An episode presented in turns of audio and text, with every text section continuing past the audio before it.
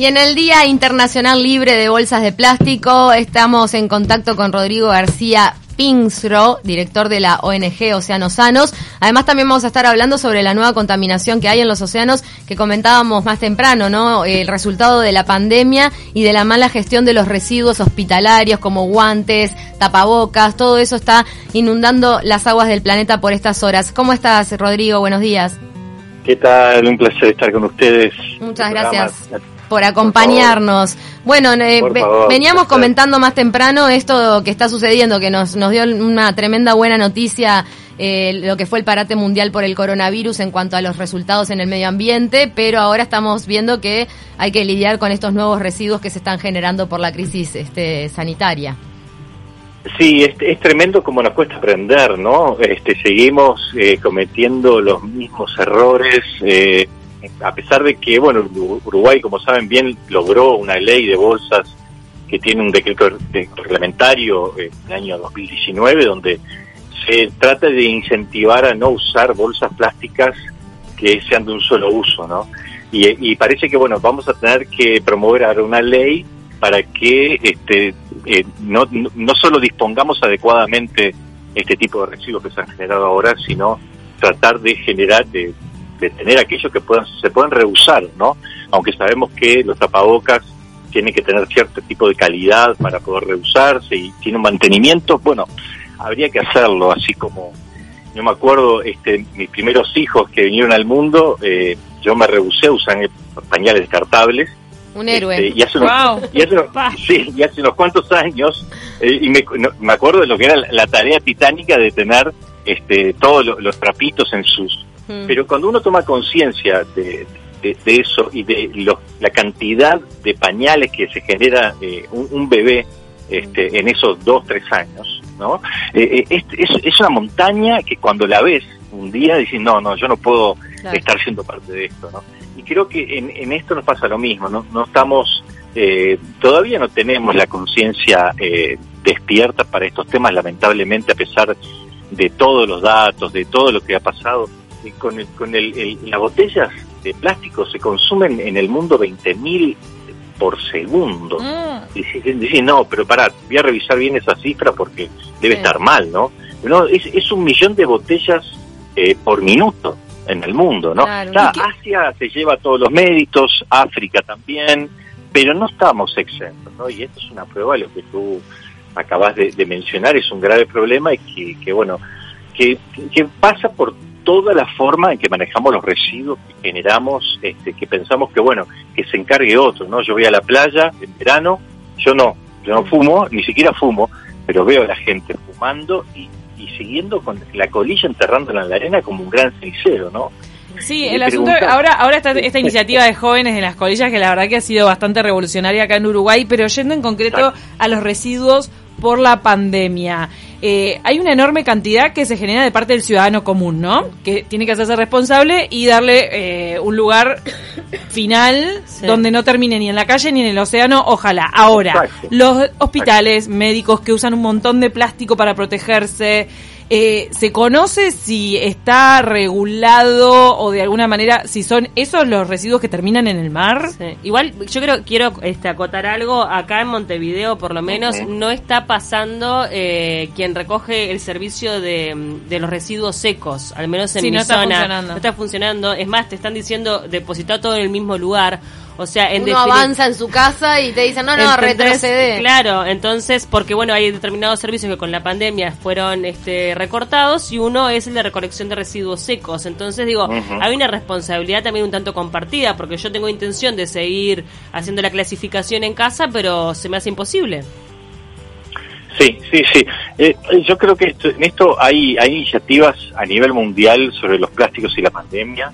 Eh, uno puede eh, informarse sobre todo lo que se está haciendo eh, en estos días, este, bueno, porque no, no es ajeno a cada uno de nosotros. Yo creo que está en, en, la voluntad de, de, cada institución y de cada uno el tomar las medidas, no estar esperando a que se tomen medidas a nivel municipal o del gobierno, sino que esto es, es fácil de implementar en realidad este, si uno tiene un poco, a veces hay que poner voluntad, sí, hay que poner un esfuerzo extra, pero pero hay, hay un montón de tips, como se llama, de, de, cuestiones muy prácticas que, que ayudan al colectivo a, poder eh, colocar estos desechos plásticos este, adecuadamente. ¿no? No, es, no es tan complicado, no, no es una cuestión...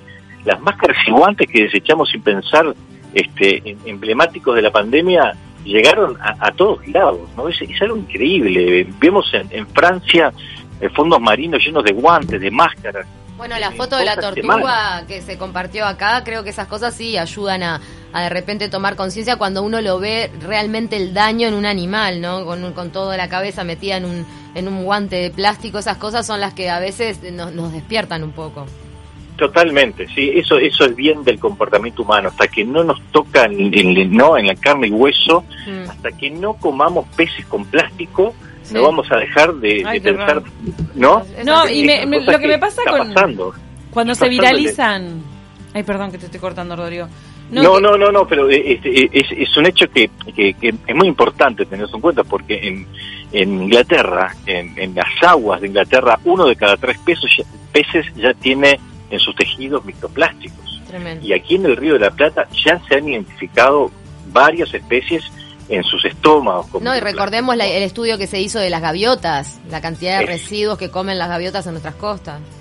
Claro, exactamente, que partió bueno de los estudios en, el Pacífico, en las islas Midway, donde se veían esos registros. Entonces, eh, creo que, que, esto que mencionas es muy importante. Hasta que no nos toque directamente este, es como que nos cuesta reaccionar. Mm. Pensamos en el, en el infinito planeta que se hace cargo y no, esto todo vuelve tarde o temprano a nosotros y, es importante tomar medidas y vuelvo a decirlo, hay medidas muy muy fáciles de, simplemente clasificar, poder este una caja de cartón este, mm. adecuada, ¿no? Digo, eh, con, con lo mínimo para vos poder disponer por separado guantes, máscaras este, que estás desechando y disponerlas adecuadamente. Es el, es el gran secreto, que es muy simple, de los residuos que eh, sabemos que además no son desperdicios, porque en el mundo hoy los llamados desperdicios se convierten en recursos, ¿no? Bueno, uno de los, de los errores que podría llegar a tener o de las eh, puntualizaciones o críticas de la ley de residuos, de la gestión de residuos, es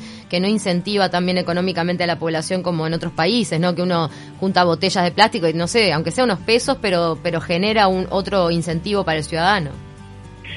Sí, yo, yo este, trataría de mirarlo del lado de, que la salud es afectada cuando nosotros estamos comiendo eh, alimentos que han sido envueltos en plásticos y que vienen en plásticos. Mm. Está comprobado que hay un montón de compuestos químicos asociados a los plásticos que los hacen durables, maleables, resistentes, que son justamente cancerígenos. Mm. Entonces ahí es cuando nos toca el bolsillo. Yo sé entonces, en vez de consumir agua que viene envasada en plástico, que tuvo un camino, que pasó por calor, por frío, por diferentes temperaturas, y eh, libera al agua sustancias químicas, voy a dejar de consumir agua, porque ahí estamos consumiendo microplásticos. En, Europa hoy, al mes, un europeo medio consume una tarjeta de crédito de microplástico de todo lo que está consumiendo, sea de, no solamente en el agua, que es uno de los principales, fuentes de microplástico este, que se ingiere, sino de la, cantidad de alimentos que ya este, tienen este microplástico. Por ejemplo, una, una de las conductas a adoptar eh, que puede ayudar, el asunto es cuando se haga a gran escala, cuando más gente la asume, es este, en vez de comprar las viandas en las famosos eh, recipientes desechables de plástico, llevar tu propio recipiente. Sí, igual de todas maneras, viste que al menos nuestra sociedad es muy este, de la sanción, ¿no? Cuando nos cobran la bolsa de plástico es cuando todos este, adquirimos la chismosa. No, y ahora los, los, restaurantes de comida rápida. Lo del incentivo económico, que obviamente que uno debería apelar a la conciencia social, pero lo cierto es que en muchos países europeos no ves ninguna botella de plástico porque la gente las levanta de la calle para ir a cambiarlas por, por monedas. Sí, sí, sí, tal cual. Eh, ese es el, el, modelo del úselo y tírelo, ¿no? Que hablaba Eduardo Galeano hace tantos años. Este... Es, la, es la base del problema. O sea, nosotros, en realidad, el plástico, el plástico eh, es súper benéfico. A ver, mire, rodemos, miremos... Bien, bien utilizado, claro. claro, bien utilizado, este, cuando nosotros hacemos que el plástico sea parte de, nuestro mobiliario muchas veces, de, todo lo que estamos usando. Pero una cosa es el úselo y tírelo. Ahí está la gran diferencia del uso de, todas las cosas, ¿no? Pero sobre todo el plástico que se convierte en un microplástico que es imperceptible y ahora está en un nanoplástico que está invadiendo las membranas. En, micropartículas. Rodrigo, ¿qué? Mucho más que micropartículas, a nivel nano, ¿no? Sí, sí. Atraviesa, atraviesa las membranas celulares. Qué tremendo. Y, y, además, además una cosa importante, y acá viene lo de la salud otra vez, es que el microplástico es una especie de esponja que atrae un montón de elementos carcinógenos, que son cancerígenos. Claro. Y en esto está nuestra salud, en esto está cuánto me sale después ir al médico, ¿no? A tratar de resolver la salud. Y a nivel gubernamental, ¿cuánto sale también el cuidado de la población cuando se está contaminando con el alimento? Por supuesto. Rodrigo, ¿qué, qué, acciones concretas está haciendo Océano Sanos eh, por, estos, por estos días con respecto a, la, a los residuos de la pandemia? Bueno, concretamente el sensibilizar este tipo de cosas, tratar de, de, ponernos más, este, y también en el corazón, ¿no? no solamente de cuidar el ambiente, sino este, de cuidar otras especies que son afectadas por nuestro mal uso.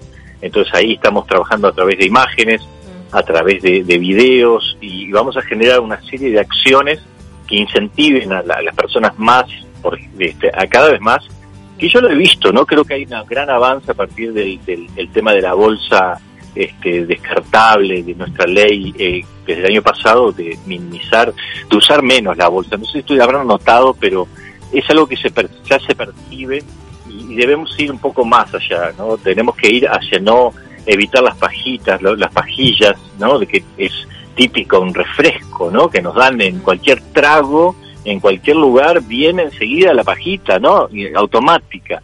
Entonces, esto, esto ya se va a convertir en algo eh, ambiguo, ¿no? Algo que no, que, como esto de andar en bicicleta, ¿no? Que las autoridades en Holanda van en bicicleta al ministerio. Eh, porque, eh, creo que, que, hay un gran cambio que se está dando y la pandemia nos está mostrando y, y es, es hora de que hagamos el cambio porque tarde o temprano todo esto que hacemos a través del mal uso del plástico vuelve hacia nosotros. Y tenemos que tratar, ese es el gran mensaje que estamos tratando de mostrar de algunas maneras, este, como hacemos en verano y, en primavera inclusive, que la limpieza de playas, que genera más que una limpieza, un cambio en la gente cuando ve que muchas de las cosas que uno que recoge en la playa tiradas pueden haber sido de uno. Tal cual.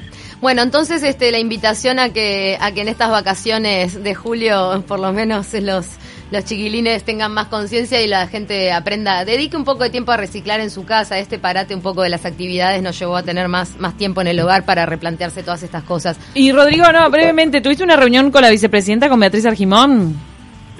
Tuvimos, tuvimos una, una reunión este, con ella acerca de, bueno, las acciones que estamos con Océanos Sanos, concretamente salió un video a través de las redes del Parlamento sobre el Día del Pescador y que fue ah, en realidad Día de la Gente de Mar. Fue, fue fantástico ese apoyo y estamos trabajando bastante también eh, con próximas acciones que les vamos a, a contar eh, con la Cámara de Representantes. Eh, estuvimos con el presidente también, Martín Lema, quien estaba bueno muy interesado y, vimos realmente una discusión muy distinta desde el gobierno a, a apoyar estos temas que, que son de interés general, ¿no? Totalmente. Muchísimas gracias, Rodrigo, por el contacto de esta mañana. Estaremos pendientes de las acciones que vayan promocionando a lo largo de, este invierno hasta, hasta las nuevas limpiezas de playa. Muchísimas gracias a ustedes, que son una especie de heroínas ahí en la prensa y de, estos temas. Gracias. Muchas gracias. Abrazo grande.